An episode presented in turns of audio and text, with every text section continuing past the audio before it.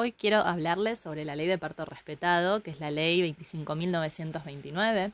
Es una ley de alcance nacional, esto quiere decir que cubre a todo el territorio argentino, o sea, todas las provincias argentinas, más allá de que alguna provincia que otra eh, se adhiera con algún otro decreto o con algún otro apoyo, todas las provincias por igual tienen que cumplir la ley 29929.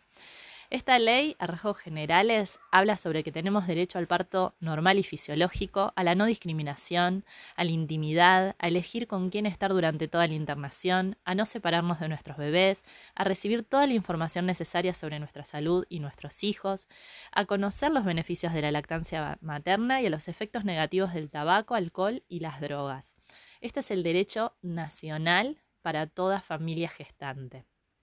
Además, ustedes se pueden fijar en la página del Ministerio de Salud de Nación que no solo está la ley, sino la reglamentación. Y esta es la parte más interesante. Dentro de la reglamentación, cada uno de estos puntos se abre y te dice todo lo que sí y lo que no se puede hacer y lo que está avalado por la ley. Y acá vas a descubrir un montón de cosas que quizás no sabías. Por ejemplo, el hecho de que cuando ingresas a una institución no tienen por qué ponerte una vía si es que no entras a quirófano o que no pueden ponerle tiempos a tu parto fisiológico. Fisiológico quiere decir que se respetan los tiempos eh, naturales del proceso de trabajo de parto. Y si nosotros lo apuramos, generamos cascadas de intervenciones que hacemos que sea un parto intervenido.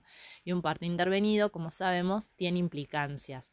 Entonces la mujer tiene derecho a saber qué cascada de intervenciones está por, por desatar, qué intervenciones nos están haciendo, si son para apurar un parto, si no lo son, por qué se están haciendo.